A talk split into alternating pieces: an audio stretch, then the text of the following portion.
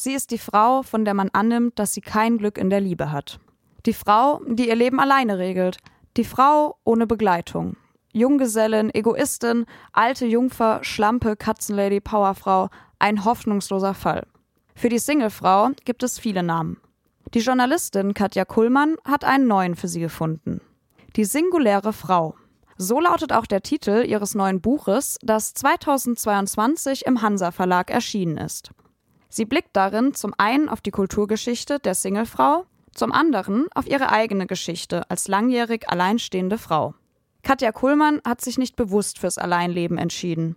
Sie ist mehr oder weniger von selbst hereingeraten. Aber sie hat auch kein Bedürfnis, da wieder herauszukommen. Als sich die Autorin nun mehr mit ihrem eigenen langjährigen Single-Dasein auseinandersetzt, löst das anfangs ein Unwohlsein aus. Auf ihrer Entdeckungsreise gerät sie aber immer mehr in einen Rausch des Verliebtseins. Überall sieht sie die singuläre Frau. In den Büchern ihrer Kindheit, in ihrer Nachbarschaft, in Passantinnen auf der Straße, in feministischen Ikonen und zuletzt auch immer in sich selbst. Sie will niemandem ihr eigenes Leben empfehlen oder es romantisieren, aber sie möchte die Vorteile aufzeigen und sie auch für sich selbst herausfinden. Denn jedes Lebensmodell hat seine Vor- und Nachteile. Jede Beziehung hat gute und schlechte Phasen, bringt Erfüllung und Freude, Schmerz und Frust. So auch die Beziehung mit sich selbst. Katja Kuhlmann meint, genau darum geht es ja. Das Leben ohne Begleitung ist nicht besser, aber auch nicht schlechter als das gebundene.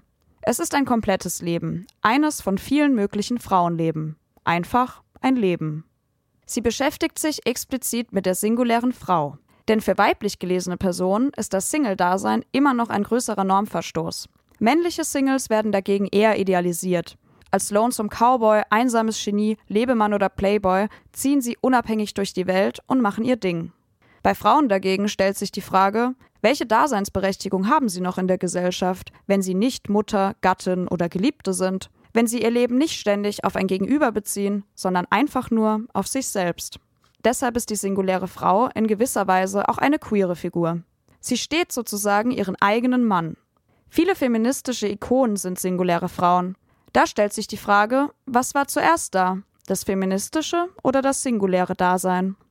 Katja Kuhlmann meint, dass nicht jede singuläre Frau automatisch auch eine Feministin ist. Aber ihre Lebensart ist durchaus eine feministische. Im Unterschied zur Singlefrau, die noch immer nach Erfüllung durch eine Partnerschaft mit einem Mann sucht, ist die Zufriedenheit der singulären Frau nicht abhängig von männlicher Anerkennung oder Zuwendung. Ihr Leben ist nicht um einen Mann zentriert, sondern bezieht sich in erster Linie auf sich selbst. Katja Kullmann betrachtet sich selbst als eine Einzelgängerin, aber sie ist keine Einzelkämpferin. Ihr singuläres Leben baut auf drei Säulen auf. Das ständige Alleinsein, gelegentlicher intimer Kontakt und zufällige Zwischenmenschlichkeiten im Alltag. Singles sind lange nicht so selbstzentriert und isoliert, wie man es ihnen gerne vorwirft. Studien rund um die Welt zeigen, dass Personen ohne Zweierbeziehung mehr Freund und Bekanntschaften haben und diese besser pflegen. Besonders Frauen profitieren sozial vom Singleleben. Die Sexualwissenschaftlerin Shia Haidt stellte 1989 fest, dass sich Frauen in einer Partnerschaft einsamer fühlen, obwohl sie tief ins Familienleben integriert und ständig von vielen Menschen umgeben sind. Alleinstehende Frauen sind dagegen meist besser in ihre soziale Welt integriert. Sie pflegen ein Netz an Beziehungen, das sie auf einer Vielzahl von Maschen trägt, statt sich mit ihrem ganzen Gewicht auf eine einzige Reißleine zu stützen. Singlefrauen haben und hatten nicht unbedingt den besten Ruf in der Gesellschaft. Die Soziologin Bella De Paolo spricht in ihrem Buch Singlism sogar von einer Diskriminierungsform. Singles werden nicht nur mit Vorurteilen konfrontiert, sondern sie erfahren auch ökonomische Benachteiligung teurere Versicherungen, mehr Steuern, der Einzelzimmerzuschlag im Hotel und die kleine, teure Toastbrotpackung. Singles zahlen mehr und sie sind schlechter abgesichert. Im Hinblick auf die wachsende Zahl von Single-Haushalten passt die gesetzliche Lage nicht mehr zur gesellschaftlichen Realität. Die singuläre Frau hat sich in den letzten 250 Jahren entwickelt und ausgebreitet.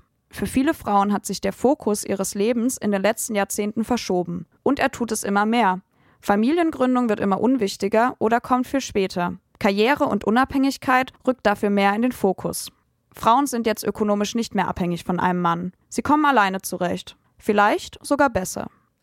Katja Kullmann überzeugt mit ihrem gesellschaftlichen Blick und der präzisen Auseinandersetzung mit der singulären Frau. Alles mit einer großen Portion Humor und Selbstironie.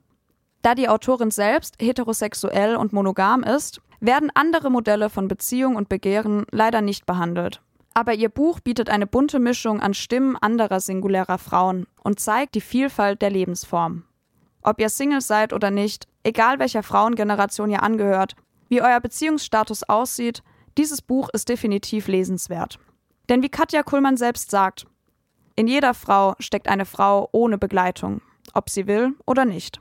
Die singuläre Frau kann es erst frisch sein oder schon lange. Sie war es vor ihrer ersten Beziehung und sie ist es vielleicht eines Tages wieder. Vielleicht bleibt sie es auch für immer. Sie kann es genießen oder sie kann es hassen. Sie kann auf der Suche sein oder es aufgegeben haben. Aber vielleicht hat sie auch das wahre Glück darin gefunden, alleine mit sich selbst zu sein.